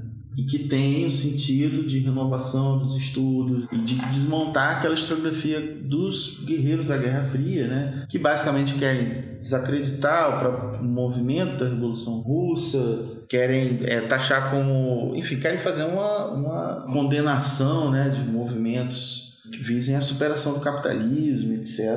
E que foi objeto dessa crítica, desse revisionismo positivo dos anos 60 do, do, dessa historiografia. Moshe Levin, né, e muitas outras figuras importantes. Mas nos anos 90, aquela velha historiografia Cold War volta, né? O próprio Richard Pipes, né? Que é um cara que está nas duas gerações, né? Desse movimento historiográfico. O Márcio Lauria, o historiador, terminou já a tese de doutorado dele na, na UF. Não defendeu ainda porque a gente está em... suspendeu o calendário, né? E ele estudou a historiografia da Revolução Russa na monografia dele. Eu fui Fui orientador, mas ele fez o trabalho. Depois a gente foi, trocou figurinha e escreveu um artigo junto sobre esses ciclos do revisionismo histórico sobre a Revolução Russa, mostrando a diferença do revisionismo dos anos 60 por dos anos 90. Né? Os anos 60 foi um movimento de abertura crítica, de avanço na pesquisa. Os anos 90 foi um movimento triunfalista, como você é, muito bem mencionou, e que culmina ali no livro negro do comunismo e também no livro do François Ferré, que é o, o Passado de uma Ilusão, que é esse livro de ajuste de contas dele. Com o passado nele é um panfleto triunfalista e também uma interpretação do século XX. Né? Ele pode ser lido, Passado de uma Ilusão do François Ferré, como contraponto da leitura do Hobsbawm sobre o século XX. O Hobsbawm, do ponto de vista do, dos que foram derrotados na Guerra Fria, dos que foram derrotados no século XX. Né? E o Ferré, do ponto de vista de quem venceu. Só que é engraçado, porque do ponto de vista de quem venceu, o livro do François Ferreira não traz nenhuma esperança, ele é melancólico. Né? Ele é um pouco aquele tipo de vitória que o capitalismo teve no final da Guerra Fria. Né? Que como não foi uma obra propriamente do capitalismo, né? foi uma, uma espécie de implosão interna do mundo soviético, os caras não tiveram um grande papel nisso tudo, eles puderam comemorar, né? mas tipo assim, logo começaram o ceticismo em relação a esse mundo novo né? que tinha surgido aí, aquela coisa do Fukuyama foi logo sendo abandonada né? em razão daquela ideia do choque de civilizações do Huntington. Né? Que vai marcar aí o pensamento conservador aí até hoje, né? Então, por exemplo, teve, obviamente, teve toda a discussão sobre a abertura dos arquivos do mundo soviético. E foi em torno a essa ideia de que eles estavam trabalhando com a documentação finalmente liberada, que o, o Courtois e a turma lá que ele coordenou escreveram lá o livro Negro do, Negro do Comunismo, que é basicamente um livro que trata o comunismo como um crime. A grande propaganda do livro era dizer que o, o comunismo foi um crime maior do século XX. E o Courtois apresentou o número de 100 milhões de mortos pelo comunismo. Essa ideia de 100 milhões de mortos dentro e fora do poder. Um dos historiadores que participaram da equipe lá, que é o Nicholas Werther, ele é, ficou bastante irritado com essa ideia de 100, 100 milhões de mortes e meio que desautorizou né? Ele participou do livro, né? mas ele desautoriza né? esse número, fala que é uma obsessão lá do Courtois. Esse livro, na verdade, em pouco tempo, ele se tornou um objeto de adoração do anticomunismo, desse anticomunismo extemporâneo do mundo pós-soviético. Na historiografia acadêmica, ele, o François Ferreira continua sendo influente, né? a gente tem muita influência em alguns pesquisadores né, que estudam o mundo soviético, estudam questões relacionadas ao comunismo, século XX, mas o livro negro comunista se tornou meio um pouco queimação de filme, né? Você fazer um trabalho, um artigo acadêmico sério, mandar para revista e botar como fonte bibliográfica o livro negro comunismo. Ele meio, geralmente é mencionado como um exemplo de péssima historiografia, né? Mas enfim, ele, ele acabou tendo um impacto maior na disputa de memória, né? Nos 80 anos da Revolução Russa, 97, né? E foi um livro que era dedicado à memória do François Ferreira. Né? O livro ia ter a apresentação escrito pelo Ferreira, só que ele morreu antes, né? Fui lá fazer concorrência no inferno. Me fala aí. e falando nesse assunto, como a gente está falando dessas questões é, relacionadas a socialismo e comunismo, uma outra questão que tem muito debate, que eu acho que a gente pode chamar de revisionista, é sobre algumas questões que dizem respeito ao que o pessoal chama do, né, dos crimes do comunismo e tal. Porque, assim, uma das coisas que mais me procuram para falar, que durante anos me pediram vídeo, eu tive que fazer um vídeo para dizer que eu não ia fazer esse vídeo porque eu não tinha preparo para fazer. Eu vi esse vídeo. Eu assim, ó, gente, eu não tenho preparo para fazer. É um tema muito sensível, eu tenho, eu tenho que estudar muito para fazer e eu não tenho tempo pra fazer isso agora. Sabe? E aí me acusaram de, ah, porque tu é um comunista que não quer falar dos crimes comunistas. Enfim, que é a coisa que mais me pedem. Holodomor. Aconteceu ou não? E a historiografia em cima do Holodomor. E aí eu sempre digo pro pessoal assim, olha, a fome aconteceu. O debate se dá em torno da culpa da União Soviética de até que ponto foi algo deliberado ou não. Mas eu não tô por dentro desse debate, então eu não vou falar. E isso abre brecha para toda uma discussão que, muito ampla sobre a respeito de vertentes do, do socialismo, como marxismo-leninismo, trotskismo e stalinismo, que inclusive é um conceito que algumas pessoas rejeitam, que até negam admitir a existência do, desse conceito, dizem que é só mais um nome para um marxismo-leninismo. E para quem tá fora desse meio, para quem tá fora, é muito difícil se situar, porque são muitas vertentes, são teses antagônicas, conflitantes e muitos interesses políticos nessas teses também, a gente não pode negar. Claro. Então, pela tua experiência na área, eu queria ouvir de você o que é que você tem a dizer sobre esse grande embrólio. Não especificamente do Holodomor, mas toda essa discussão de vertentes, de crimes do comunismo, da União Soviética especificamente. O que, é que você tem a dizer sobre isso? Olha só, eu, eu acho que em primeiro lugar esse debate ele tem uma importância muito grande na constituição das identidades da esquerda porque essas nomenclaturas elas estão referenciadas em determinados debates sobre o que foi a história da tentativa de construção do socialismo no século XX, né? somente na, no, mundo, mundo soviético. Aí falando especificamente da questão do stalinismo. Essa, por exemplo, essa coisa de dizer que não existiu stalinismo é um negacionismo histórico, né? É igual dizer que não teve crime de Stalin. Só pequenas seitas stalinistas que adoram, que têm uma influência política irrisória, que tem esse procedimento, né?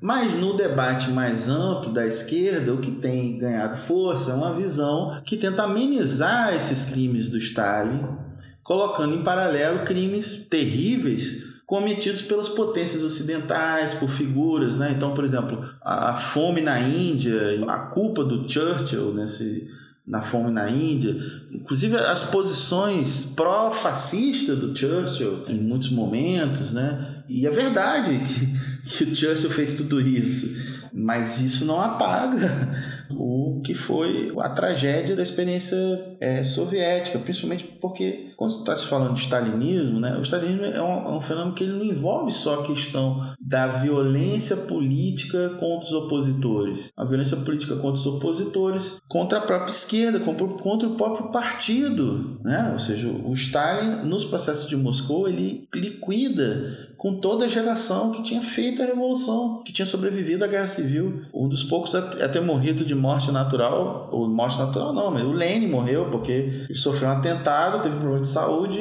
em poucos anos morreu. Mas o resto foi tudo as figuras emblemáticas, da, os intelectuais emblemáticos da história da Revolução Russa, ou seja, pouquíssimos que se enquadraram completamente, uma grande parte foram liquidados, foram mandados para campos de, de trabalho forçado e outros foram assassinados, foram condenados como traidores, etc. Um regime paranoico, um regime que também patrocinou episódios muito lamentáveis da história da esquerda no século XX, ou seja, a história da guerra civil na Espanha é também história de como o Partido Comunista Espanhol, que era, não era o maior partido da Frente Popular lá do Largo Cabaleiro no início da Guerra Civil, depois se torna o maior partido pelo comprometimento que os comunistas tiveram na defesa da República, etc. Mas, em determinado momento da, da Guerra Civil, eles começam a executar na esquerda quem concorria com a liderança pró-Moscou. Tem um filme belíssimo do cineasta Ken Loach, né, que é o grande cineasta é, britânico, chama Terra e Liberdade, sobre a Guerra Civil na Espanha, que mostra como o Partido Comunista decidiu de uma hora para outra liquidar com a outra organização marxista que estava lá lutando para a República do lado e como fez isso também com os anarquistas, né? Ou seja, tem essa dimensão do stalinismo que é essa dimensão da violência. Mas o stalinismo também ele teve ligado a procedimentos é, de, de uma ditadura né, do ponto de vista do regime soviético, tenta ter se tornado desvaziamento de conquistas democráticas do processo da revolução. Então, por exemplo, tem a grande obra da historiadora Wendy Goldman, né, sobre a mulher e a revolução. Mulheres, Estado e Revolução, eu acho. Esse livro é sensacional, porque ela mostra como, no início do processo soviético, a energia revolucionária ali permitiu que os caras criassem um código da família extremamente avançado para a época, dando um lugar para a mulher na sociedade russa que nas sociedades ocidentais ela não existia, do ponto de vista do código. É claro que uma coisa que estava ali no código, na, que, que vem da cabeça dos revolucionários fantásticas ali, a Kolontai e muitas outras, Krupskaya, todas elas vão pensar assim uma forma libertária do que deveria ser uma família numa sociedade socialista, que não é a família patriarcal. E quando chega os anos 30, o Stalin retrocede todos esses direitos democráticos das mulheres. Uma coisa que era também importante ali, inédita, né, do ponto de vista dos direitos democráticos, a situação dos gays, ou seja, tratado internacionalmente como um problema médico, uma patologia. O que predominava era a visão que podia exterminar o sujeito, porque o cara, o cara gay, eles criaram uma, uma, uma legislação que não condenava. Que hoje, olhando para os desenvolvimentos do ponto de vista teórico, do ponto de vista do movimento LGBT, podem ser muito aquém das necessidades dessa dessa população, mas para o mundo soviético daquela época era super avançado. Isso, isso foi coisa que também avançou na Revolução e retrocedeu no campo estético, né? o que são as, as artes no campo dos anos 20, etc. E a questão dos intelectuais, o que é, por exemplo, a importância de, de autores como Pachucanes para o campo do direito, para o campo crítico do direito até hoje. Um autor fundamental de entendimento crítico do direito, o cara foi eliminado pelo stalinismo, outro foi eliminado pelo stalinismo, intelectuais brilhantes que não eram marxistas, mas dialogavam com o marxismo, como Kondratiev, que é o cara que cria na história econômica a coisa lá das ondas longas, de 50 anos, os ciclos econômicos, etc. O cara na vanguarda dos debates é, econômicos no mundo. A Foreign Affairs, aquela revista lá do Conselho de Relações Exteriores dos Estados Unidos, publicava artigo do Kondratiev lá, porque nos anos 30 virou um problema do capitalismo a questão do planejamento econômico. Eles publicam é, Bukharin, Kondratiev, tem uma colega que estudou eh, esse conselho e ela tinha acesso lá ao arquivo do, da revista e ela achou um monte de coisa, me mostrou incrível isso. Ou seja, isso tudo é objeto do terror stalinista. A visão etapista sobre a história, ou seja, a ideia que foi criticada pelo próprio Marx tardio, né? É quando ele começou a ver que algumas pessoas que estavam dizendo que eram partidárias das ideias, ele estavam dizendo assim que todas as sociedades iam passar por aquela sucessão de modos de produção que ele observou na Europa Ocidental. Então aí ficou uma, uma época, né? Você tinha gente, é, as leituras oficiais dos partidos comunistas na América Latina, por exemplo, queria encontrar aqui feudalismo. Queria encontrar uma estrutura feudal para poder justificar a ideia de que tem que ter uma revolução burguesa e daí como tinha um resquício de feudalismo, que por uma ginástica é, teórica estavam vinculados ao imperialismo, ao imperialismo que reproduz o feudalismo no Brasil, tinha que fazer uma aliança com a burguesia nacional. Ou seja, tinha, era sempre uma leitura da história bem enviesada, porque tinha que justificar uma linha política. Isso é stalinismo também. O stalinismo também é isso, esse empobrecimento do marxismo. Por isso que o, o que existe de mais rico no campo da teoria marxista no século XX, e aí me desculpem os que ficam adorando Stalin foram todos que criticaram Stalin. Os grandes autores do marxismo do século XX, todos, pensa no campo da história não só o Hobsbawm, mas o Thompson, que é considerado um dos maiores historiadores de história social britânico, foi um crítico ferrenho de stalinismo, porque aquilo era uma coisa contra o conhecimento científico também, pô. Enfim, no Brasil também, enfim. Você sabe que tudo isso que você falou vai ser resumido a ah, mas esse cara é um trosco e ele não. O que tudo que ele tá falando é. É um trotskista, é claro. É inválido e pronto, né? Mas faz parte desse debate, infelizmente, esse tipo de vulgarização, né? Eles vão dizer que é o salário psicológico. Esse termo eu não conheço. Eu vou dizer que é um salário psicológico, porque, porque é, o, é um termo. É, vamos dizer, ah, os trotskistas não ficam falando isso porque eles nunca dirigiram nenhuma revolução, e aí eles se refugiaram na academia e ficam criticando todos os outros. Aí é muito bom esse negócio, porque o Gramsci também nunca dirigiu uma revolução, né? O Marcos também não. Então ele vai jogar tudo isso, tá o Lukács, o Otto Serra, nenhum desses presta também, porque nenhum desses dirigiu nenhuma revolução evolução, né? É, então, pô, então esse critério é uma besteira, né? Mas enfim, vamos caminhando. Mas é isso, é bom dar esse recado aí, porque tem. E tem uma coisa também, assim, que assim, do ponto de vista do historiador, o stalinismo fez procedimentos de falsificação da memória, num sentido até meio caricatural. Ou seja, tem as famosas histórias das fotografias da Revolução Russa, que os caras, com o tempo, as pessoas iam caindo em desgraça e iam sendo apagadas das fotos, né? Até que sobrava só o Stalin, né? Ou seja, tem, tem as fotografias. E tem também o livro, né? Que é o, a grande história oficial soviética, que é a história do Partido Bolchevique da União Soviética, que com as reedições, os personagens foram desaparecendo porque estavam desaparecendo mesmo, estavam sendo mortos, né?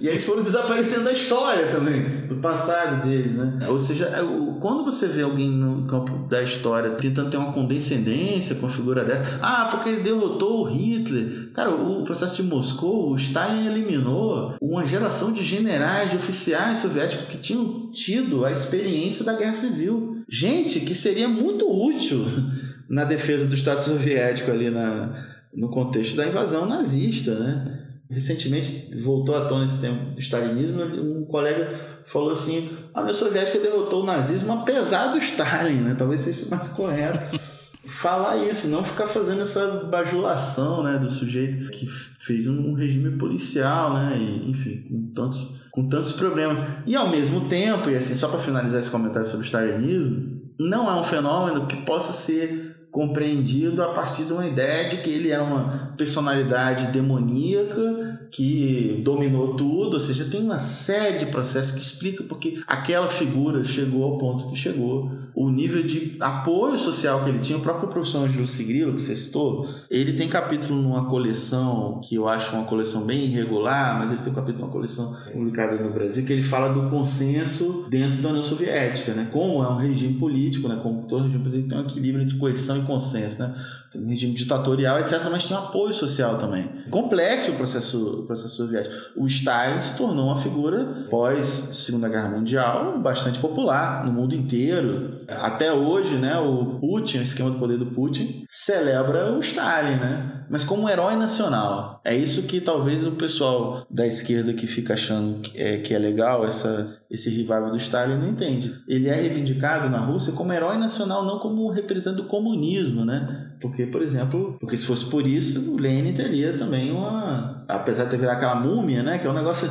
Os caras inventaram um negócio que, que é um problema eterno, né, cara? Que, que, desculpa fazer essa nota, né? Mas o que é, que é aquela múmia do Lenin, né, cara? Porque tu vai fazer o que com aquela porra, cara? Tu vai enterrar. É, objeto de culto, né, cara? Objeto, de, culto objeto pra... de culto. Aí, aí, aí onde tem o negócio, tem um texto que circula tem circulado recentemente do Florestan Fernandes sobre o que é marxismo-leninismo, que é um texto muito ruim, cara. Eu adoro Florestan Fernandes. Ele, inclusive, nunca foi stalinista, ele, inclusive, teve uma passagem na juventude por uma organização trotskista, do Hermínio Saqueta, né? Sempre teve uma influência da ideia do Trotsky, do desenvolvimento desigual combinado, a teoria sociológica dele e tal. Mas ele tem um texto falando que o marxismo-leninismo é o marxismo do século XX. Não é bem isso. Esse, essa terminologia foi criada para dizer que o Stalin era cara que estava executando, era o executor testamentário do, do Lenin, né? Foi criado como uma coisa para dizer agora o, não é mais o marxismo, é o marxismo-leninismo e o representante é o Stalin. Essa porra foi criada para isso, ou seja, para criar esse, esse, essa linhagem de continuidade, não propriamente com a obra do Lenin, né? Até porque nenhum desses autores, né, é, é, é, o que dá preguiça nesses debates às vezes é porque quando você vai estudar seriamente esses autores, você nunca vai entender nenhum deles sem entender todo o debate que eles estão envolvidos, né? Como eles revêem ideias deles mesmo o tempo inteiro, né? Como eles falam uma coisa e dois anos depois estão falando outra, né? E como isso é importante, né? Porque são pessoas, né? Não são santos, né? estão escrevendo sobre teorias, sobre estratégias, sobre um monte de coisa e tal. O stalinismo também criou isso, né? Esse culto meio religioso, né? Desses personagens aí e que acabou se é, reproduzindo em outras experiências, né? Eu acho que é mais complexo o fenômeno do maoísmo, por exemplo. O maoísmo tem uma outra, é um fenômeno bem mais complexo. É, é também reducionismo, tratar o mal como simplesmente o Stalin chinês. É, eu acho bobagem, embora tenha muita influência, embora o mal tenha criticado Khrushchev quando ele fez a crítica lá ao escrito de Stalin, ele, ele foi ele levou rosas ao, ao túmulo de Stalin. Enfim, o maoísmo reivindica o Stalin, né? como personagem da história do, do movimento comunista e justamente trata a União Soviética como revisionista, voltando ao tom, ao assunto lá, porque os caras estão renegando Stalin ali no período do Khrushchev. Né? Mas enfim, mas o maoísmo tem outras coisas, porque tem a ver com a situação do país colonial, é, com uma situação grotesca, né, que você conhece muito bem da China, né, que não era dominada só por uma potência imperialista de determinada época, era dominada por várias, né? Era uma pizza, né? Cada um tinha um pedaço ali, enfim, tem toda uma história ali complexa ali do, do processo do, significado do mal para os povos da, da Ásia, né? Que lutavam contra o imperialismo, né, com os imperialismos europeus, etc. Faziam as lutas anticoloniais. Então, uma figura que tem uma importância grande mas que também não pode ser um objeto de um culto, né? que, que pode ser justificado do ponto de vista dos estrategistas do Estado chinês atual, né? mas do ponto de vista de quem faz um, um trabalho científico, né? conhecimento crítico, não é, não é pertinente. Enfim, só talvez tentando chamar a atenção de que essas nomenclaturas, às vezes elas parecem uma besteira, né? É, mas elas não são, né? Elas, elas elas dão conta disso, né? Se você se define como uma pessoa de esquerda e, e você quer um mundo pós-capitalista e você faz um culto a um sujeito que perseguiu até na esquerda, que, que criou um regime policial, pô, que futuro é esse que você está prometendo para quem você está querendo convencer das suas ideias, né? Então isso é, é problemático, né? A defesa de determinados personagens é complexa, né? Enfim.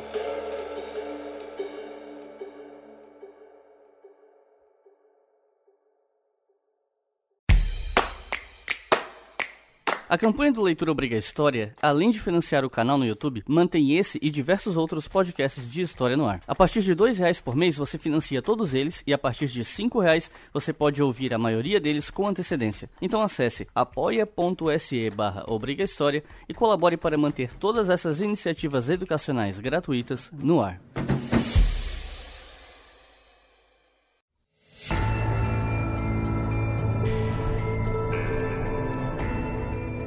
Chegamos então à questão brasileira, né? A gente tocou em alguns revisionismos que dizem respeito à história do Brasil, né? Sobre Lampião, Guerra do Paraguai e tal. Mas o ponto é que o Brasil dos últimos anos, última década principalmente, ele virou um terreno fértil para revisionismos mal feitos e negacionismos, né? E para mim, um ponto de virada que deu um pontapé importante no revisionismo vagabundo e mal intencionado aqui no Brasil foi o lançamento em 2009 do Guia Politicamente Incorreto da História do Brasil, que foi seguido de vários outros guias de diferentes autores. E eu já tive a minha cota desse tipo de coisa, eu fiz lá o meu documentário, Legado Negado, tá no YouTube. É, é o tipo de coisa que eu não, ao qual eu não não quero voltar, sabe? Não quero voltar a mergulhar, a chafurdar nesse tipo de porcaria. Mas querendo ou não, é um episódio desse revisionismo tosco que acontece no Brasil nos últimos anos. E é um episódio importante que muita gente não dá o devido crédito do quão nocivo esse livro foi e os livros subsequentes, né? Então, o que, que você tem para falar sobre esse tipo de material? Bom, eu acho que primeiro é tentar localizar a origem né, desse tipo de publicação. Né? Os guias politicamente corretos surgiram nos Estados Unidos em 2004. Né? E são, enfim, um tipo de literatura de propaganda dessa nova direita americana que hoje está orbita no governo do Trump, né? alt-right, né? e que é, faz, né, tenta fazer uma literatura de, faz uma, uma história de combate, né, para tentar desconstruir alguns consensos que estão, estão estabelecidos no campo acadêmico, né, e que têm repercussões nas, na vida pública, né. Então lá eles fizeram guia politicamente correto da guerra civil, por exemplo, da guerra de secessão. E é uma defesa do sul, escravocrata, né? A ideia de que lá que era a terra da liberdade, etc. Visões amenizadoras da escravidão estão presentes ali. Tem um guia politicamente incorreto da crise de 29, da Grande Depressão, que é basicamente uma defesa das teses lá do Lionel Robbins e os neoliberais, os neoliberais originários, né, que tentavam dizer que a crise tinha sido provocada por uma maior intervenção do Estado na economia e tinha provocado a crise, né? E vão fazer toda uma campanha contra o New Deal, etc. Guia politicamente correto da história do capitalismo, enfim, da guerra do Vietnã, por exemplo, dos anos 60. Tem uma coleção, né, que tem vários temas, né? Da ciência, guia politicamente incorreto da questão ambiental, que é basicamente fazer uma campanha contra os ambientalistas. Ou seja, todo esse repertório de temas da guerra cultural é da direita americana estão presentes nesse guia politicamente correto. Ele surge no Brasil em 2009 com esse propósito também, de introduzir essa metodologia de guerra cultural é, no Brasil e é feito lá pelo Leandro Narlock. Bom, eu acho que é importante lembrar que na historiografia acadêmica brasileira, a essa altura do campeonato já existia, existe sempre existiam interpretações conservadoras, né? Da, dos processos é, mais traumáticos da história do Brasil. Quais são os dois grandes processos traumáticos da história do Brasil? É a escravidão e a ditadura militar. A gente pode encontrar situações traumáticas em várias outras. Acho que regionalmente, você no sul do Brasil, você vai ter episódios aí que tem, tem importância crucial aí, contestado, né? Enfim, e muitas outras, muitas outras coisas que são objeto de, estudos e etc. E são os dois grandes objetos dessa, desse tipo de literatura que começa a ser publicado no Brasil em 2009. Então ele, ele publica, o Leandro Narnock faz esse livro, né? Então estou chamando que, atenção que eles são inspirados nessa coleção americana que lá nos Estados Unidos foi editado pelo Clube do Livro Conservador e aqui no Brasil a venda desse livro, a ideia desse livro é ser vendida como um livro que estava de fato desconstruindo uma história ideologizada que é o que predomina nas escolas, né? É isso. Ou seja, os eles não são ideológicos, né? Aquelas besteiras que o Narlock fala não são. Os outros que ele está criticando é que são. Né? É isso que ele vai, ele vai fazer. E aí ele tem esse livro, História do Brasil, aí ele publica no mesmo ano, eles publicam única tradução para o português de, um dos volumes da coleção americana, que é o Guia Politicamente Correto da História da Esquerda do Socialismo, que na edição americana a capa tem um Karl Marx com bottom do Obama, da campanha eleitoral do Obama, né? então já é aquele movimento do Tea Party ali, 2009, né, que fizeram uma manifestação com 100 mil pessoas em Washington contra o comunismo, e o comunismo era o Obama. Na época, né, o Obama ele tinha uma visão um pouco é, positiva na direita brasileira, né, por causa que o PFL mudou o nome do partido para Democratas. Enfim, é, eles, eles tentaram maquiar um pouco esse enquadramento de que eles estavam participando desse movimento que tem vindo da direita americana, tentar dar uma, algum, algum tipo de credibilidade acadêmica. E o Narlock contou com o apoio de gente que estava inserida no meio acadêmico, inclusive Marco Antônio Villa, que é uma figura muito engraçada, né?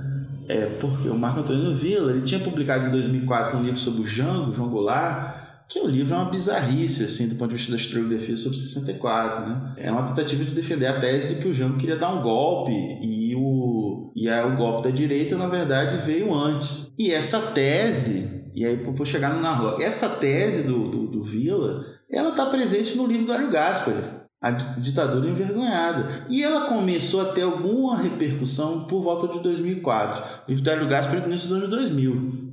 É um livro que tem muitos problemas.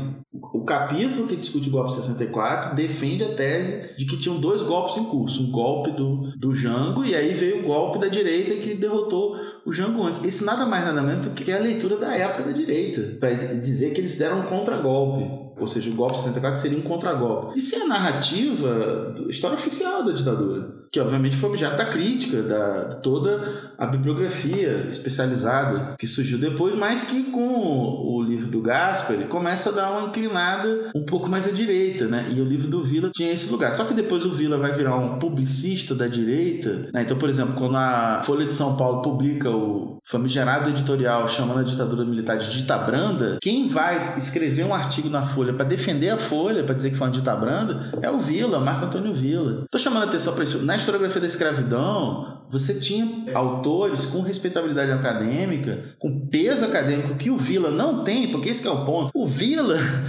ele era um cara que não tinha assim, ele nunca foi uma referência estudos sobre ditadura. Aí a direita começou a empoderar os sujeitos. Criaram esse monstro agora do bolsonarismo. A melhor imagem para mim para definir pessoas como Marco Antônio Villa é, é a Damares no orgia. Ela chega lá no meio do dia e fica fingindo que não tá entendendo nada. É ele, né? Ele criou essa porra aí e fica fingindo que não tem nada a ver com essa nova direita que reivindica a ditadura. E ele escreveu um, um texto na Folha de São Paulo, em 2009, para defender a Folha, que era ditadura à brasileira. Para dizer que a ditadura brasileira não foi tão ditadura assim e que na verdade a ditadura mesmo só foi de 68 até 79. Ele vai lançar essa tese. Depois isso vira o livro dele. Ditadura Brasileira, com esse nome, que é o nome do artigo lá que ele publicou na Folha. É mais ou menos a ideia de que é a teoria dos dois demônios, né, que circulou, que foi criada ali na Argentina, para dizer o seguinte: a sociedade brasileira foi vítima de dois demônios, um da esquerda e outro da direita, né? Queria essa falsa equivalência, etc. É uma literatura revisionista, né? Em alguns pontos negacionista também, porque quer negar que teve ditadura no governo Castelo Branco ou mesmo em parte do governo Costa Silva, até o AI-5, ou seja, por Vila, a ditadura só começa com o AI-5. Isso nem o Hélio Gaspar teve coragem de fazer, porque ele chama de ditadura envergonhada, né? Nem o Hélio Gaspar, que é um trabalho complicadíssimo, mas nem, nem, nem isso faz. E aí tem os outros historiadores que, que é, esses me irritaram mais. E eles foram objeto de coisas que eu escrevi, assim. Que aí depois a gente pode voltar a falar um pouco mais deles, né? Historiadores da UF, né? Principalmente o Daniel Arão Reis. Na historiografia sobre luta armada, começa a fazer um discurso muito complicado, né? De ah, eles também queriam outra ditadura, um discurso que está na boca do Bolsonaro. E que eu lembro que lá em 2004, quando ele foi defender essas teses na, nos eventos acadêmicos dos, dos 40 anos do golpe de 64, provocou algum incômodo e provocou também uma certa aprovação das posições mais à direita no campo acadêmico, que gostaram de ver ele falando isso. O outro foi o Jorge Ferreira, que é um cara que tinha uma obra importante sobre trabalhismo, etc., e, e também defendeu essa ideia, não propriamente de que o, o Jango era golpista, mas que a esquerda era golpista, né? É quase que, não, o Jango estava ali no meio da esquerda, tal, todo mundo era meio golpista mesmo, então ele era... Então começou a se defender essa, essa ideia, né? Cara, todo mundo era golpista, ninguém queria saber de democracia, e isso é um prato cheio para quem quer desqualificar a resistência à ditadura militar. E o outro ponto, que esse ponto aí você sabe mais, que você fez um belíssimo documentário, iniciativa sensacional, que é o ponto da escravidão, porque aí vem toda a coisa do Narlock de querer desqualificar né, a figura do zumbi, a figura do quilombo dos palmares, enfim, defender aquelas besteiras que ele, que ele defende para atacar um cara que é um ícone do movimento negro. Que, obviamente, o movimento negro, como movimento social, ele vai ter uma visão mitológica sobre o zumbi. Óbvio, ele vai ter, né? Por isso que a gente até estava falando um pouco antes, né? Nos anos 80, que tem influência maior das teorias socialistas do movimento negro, os caras estavam querendo tratar o zumbi como um revolucionário é, comunista no final do século XVII, né? É... Sim. Esparta. Ou seja, é um Esparta, exatamente. Ou seja, isso do ponto de vista da disputa de memória, que, faz, que é uma coisa que tá, escapa do nosso controle, né? Isso tem o seu lugar. Aí vai lá o Leandro Narnock e pega o Clóvis Moura pra, pra Cristo, né? Porque o Clóvis Moura era um militante político, mas o Clóvis Moura fez muita pesquisa em arquivo, né, cara? É muito arquivo. O Flávio Gomes, que é o professor da FRJ, que deve ser um dos maiores especialistas em história do quilombo do Brasil, um cara muito inteligente, né? Faz esse debate, assim, ele fala, pô, uma coisa é o, o sujeito lá, o que significa para o movimento negro. E o Flávio Gomes, um historiador negro, né? Com compromisso político com o movimento negro. Ele, faz, ele tem uma simbologia que ele bota coisa como historiador, vou olhar para aquilo, complexidade. Agora, não vem com essa conversa que zumbi tinha escravos, porque tinha escravo na África. Pô, pelo amor de Deus, isso é falha de caráter, né? Só que quando foi no, no momento da campanha contra a cota, o Ali Camel, da Globo, né, o editor-chefe do jornalismo da Globo, contou com o apoio de alguns historiadores. Gente com respeitabilidade acadêmica. E aí, respeitabilidade acadêmica é interessante isso. Por exemplo, o sujeito que é um grande nome nos estudos sobre o Estado Imperial Brasileiro. Ele não é um estudioso sobre escravidão, mas ele vai lá e empresta o nome dele para chancelar uma tese reacionária porque ele é um historiador reconhecido, mas não sobre aquele assunto, como se ele estivesse endossando essa tese, e aí fala e repete esse discurso da direita, né? Zumbi de escravo, blá blá blá blá, tal, não sei o quê. E aí depois os caras começam a publicar esse livro, né? Ele tem alguma repercussão. Na minha vida, ele teve uma tem um episódio até traumático, engraçado, é curioso. Eu vou, eu vou contar aqui, não sei se você vai tirar, pode ser até engraçado, né? Que eu fui, fiz uma cirurgia em 2010 e na hora que eu estava na mesa de cirurgia, o anestesista foi aplicar anestesia para mim, olhou para mim e falou: Você é historiador, né? Eu, eu tô lendo um livro que eu tô adorando, chama Guia Politicamente Incorreto da História do Brasil. eu olhei pra cara dele, assim, o maluco com aquela, aquela agulha anestesia, podia me matar ali, né? Eu olhei pra ele e falei: Muito bom esse livro.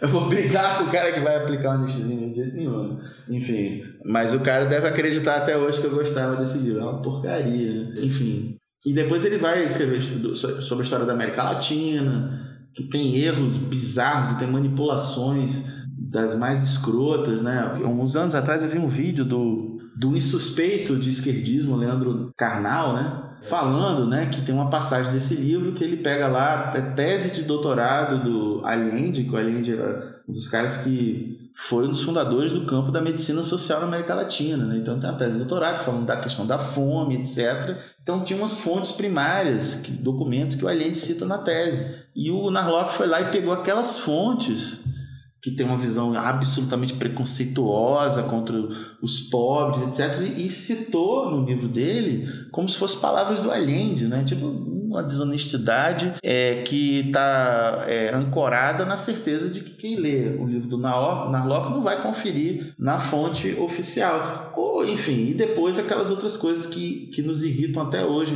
é, em sala de aula, que é ter que ficar uns 20 a meia hora do tempo de aula explicando para os alunos que o nazismo não é de esquerda, né? Porque o Larnock lá escreveu aquelas baboseiras que ele escreveu lá, que ajudou a ganhar essa tese a circular, né? Muito no, no, no Brasil, né? É, porque tem essa, né? Às vezes você pode até não escrever uma tese, mas o que você escreve reforça uma tese. Então, de certa maneira, você está ali contribuindo, né? Marginalmente tal, com essa equiparação. Aliás, sobre essa coisa da equiparação de nazismo e comunismo tal, a gente já falou um pouco disso. É, tem um episódio sobre o Holocausto que eu conversei um pouco disso com o Michel German. Ótimo, ótimo. Mas, então, acho que nem, nem, nem cabe voltar aqui, mas esse ponto do nazismo de esquerda é um dos revisionismos mais gritantes dos últimos anos aqui no Brasil, que a impressão que eu tenho é que ele veio importado dos Estados Unidos, que é uma tese muito cara para alguns ditos libertarians lá, né? E conforme essa galera começou a crescer aqui, importou essa tese. Então tem muito site aí de proselitismo político disfarçado de técnico que vendeu essa tese, site de think tank liberal, fazendo de conta que é não ideológico, né? É, não tem um historiador, né? Inclusive o Larlock é um canalha, né? Ele, ele no livro dele, se eu não estiver enganado,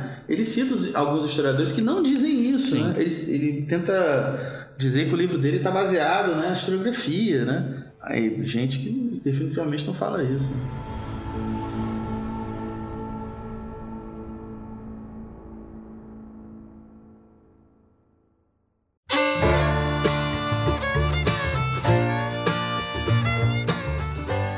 Então é isso, pessoal. Muito obrigado por quem ouviu até o final. Vocês devem ter percebido que a gente passou por muitos temas e eu imagino que para quem é bem leigo em temas históricos, algumas coisas podem ter ficado um pouco nebulosas, mas como eu costumo dizer para as pessoas, a construção do conhecimento não tem atalhos. Então, aqueles de vocês que eventualmente podem ter ficado perdidos em alguns pontos, eu espero que pelo menos o que ficou mais evidente, o que ficou mais bem explicado, é que isso você leve isso contigo nesse aprendizado. E eu espero que isso te incentive a buscar leituras, buscar mais material. E tem anos de produção do Leitura Obriga História, tanto no YouTube quanto podcast, dos podcasts que a gente produz e tal. Tem muita coisa ali que dá para tocar né, nesses temas e tal. Então eu quero agradecer muito ao, ao Damian por estar aqui hoje. Foi um, um papo muito legal que cobre vários temas que inclusive as pessoas vivem me perguntando. Então esse episódio vai ser muito bom para passar assim, ó, aqui tem uma lista de temas polêmicos que você vai ouvir e vai aprender bastante. Então quero te agradecer muito e quero te passar a palavra para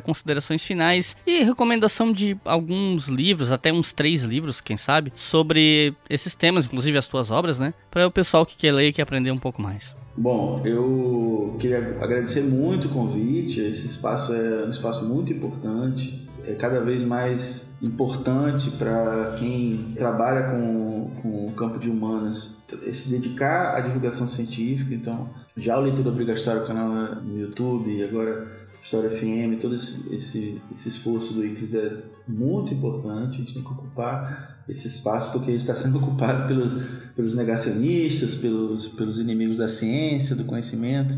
E isso tem é, impactos muito trágicos nas nossas, nas nossas vidas. Né? E queria é, dizer para vocês que se vocês se interessam no assunto, bom, tem dois livros que eu organizei, eu posso recomendá-los, né? é, A Miséria da Historiografia, é de 2014, e A Contribuição à Crítica da Historiografia Revisionista, que, são, que é um livro que eu organizei junto com o Gilberto Calil, da Universidade é, do Oeste do Paraná, e o Carlos Zacarias, que é professor da Federal da Bahia. Mas é, esse assunto, assim, eu recomendo também, e talvez até tentando ser um pouco humilde do que os meus livros, né, que vocês leiam os dois livros do José Fontana, um historiador espanhol, da Catalunha, na verdade, publicados no, no Brasil, a história dos homens e é, a história, análise do passado e projeto social. Esses dois livros são muito interessantes para entender um pouco as relações da produção do conhecimento histórico com o processo político, vinculações de determinadas teses com determinadas posições de poder. Esse é um livro muito interessante do José Fontana sobre a historiografia da Revolução Francesa. Eu recomendo a leitura do livro do Hobsbawm, Ecos da Marselhesa, ele, ele passa, faz um debate com boa parte dos mais importantes historiadores que escreveram sobre a Revolução Francesa, fazendo uma crítica do revisionismo da Revolução Francesa. O, infelizmente, o que existe mais importante nessa literatura ainda está publicado, não está publicado no Brasil, né? Então tem esse livro. Tem um livro do Domênico Lossurdo, que no Brasil saiu ano, em 2017 como Guerra e Revolução. O Lossurdo é um, é, um, é um autor que eu recomendo na crítica à historiografia liberal, né, a crítica à historiografia revisionista, mas acho que ele é complicado no que se refere à, à recuperação da imagem positiva do Stalin no campo da esquerda. Ele é um autor que eu acho que tem que ser lido um pouco mais criticamente, na minha opinião, como alguém que é um bom crítico do revisionismo da historiografia liberal e, ao mesmo tempo, é um revisionista da, da, da, da, experiência soviética, que chega a tratar, por exemplo, os processos de Moscou como se fosse uma guerra civil e aí eu tenho um amigo que é professor da ciência política na Unicamp e, ele me falou uma vez, é uma guerra civil estranhíssima, que só um lado morre, né? Essa guerra civil do Stalin contra o outro. Como é que é uma guerra civil? Só um lado morre? Que guerra civil é essa? Né? É...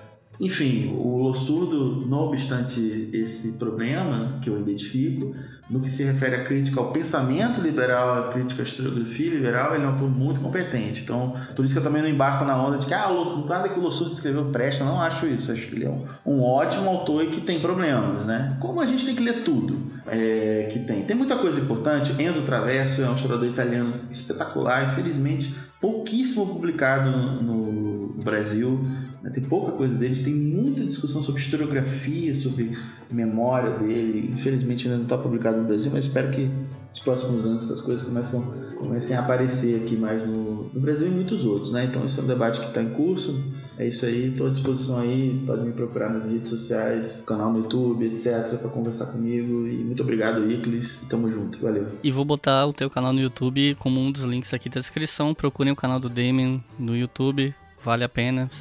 No post desse episódio lá no site, no leituraobrigatória.com ou historiafm.com, vão ter os links de tudo que eu que for citado que tiver link assim mais facilmente encontrável, eu vou colocar lá. Então é isso, pessoal. muito obrigado. Passem esse episódio adiante. Sigam a gente no Twitter, arroba HistóriaFM, FM maiúsculo. E até a próxima.